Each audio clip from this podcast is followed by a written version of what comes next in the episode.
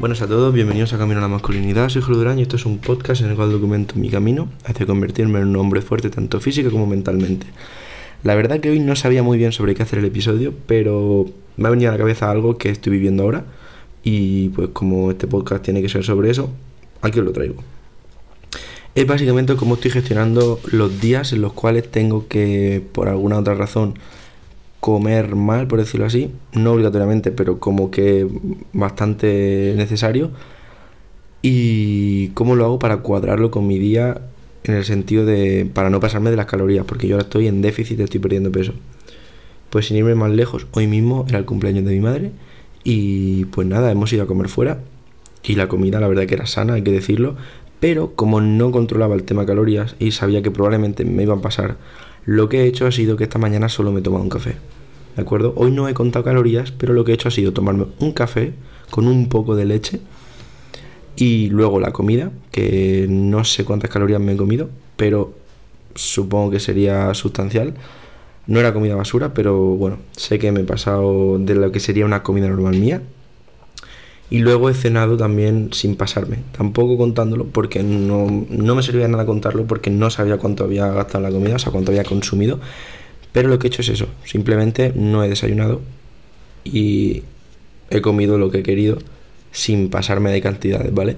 Entonces, básicamente, ¿cómo lo hago? Pues cuando sé que voy a tener que estar fuera, por ejemplo, como esto, por un cumpleaños o alguna cena, alguna cosa que vaya a salir, lo que hago es a lo mejor o comer menos o incluso no comer la primera comida. Hacer como una especie de ayuno intermitente. Que es cierto que a lo mejor me paso, pero sé que lo más probable es que me quede bien o en el límite cuando lo hago de esta manera. Eh, porque realmente es una. O sea, es imposible, las cosas como son, ir a comer fuera y medir las calorías ahí.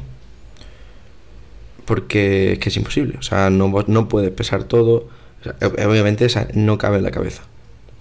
Entonces, yo creo, desde mi punto de vista y mi experiencia hasta ahora, lo mejor que podemos hacer, o sea, lo mejor que yo puedo hacer en mi experiencia, en mi propia carne, es eh, controlar las comidas externas a esa, en ese mismo día.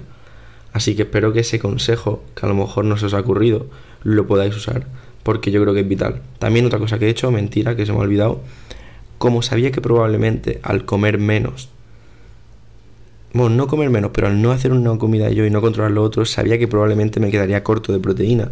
Algo que he hecho esta mañana es hacerme un batido de proteína con leche de coco y arroz del Mercadona, que lo que he usado, pues no superaría las 100 calorías.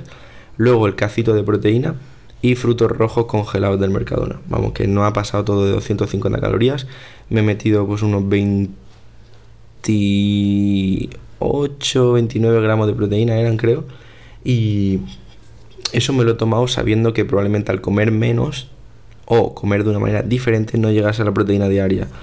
Y no sé si he llegado, pero bueno, mm, también apuntar ese dato, que si podéis añadir algún batido de proteína, incluso si los frutos rojos, e incluso, imagínate, si quieres ir más justo aún, pues en vez de leche coco con agua, te haces el, el batido y metes algo de proteína extra. Así que esos son mis consejos de hoy y espero que hayáis tenido un día de puta madre. Hasta luego.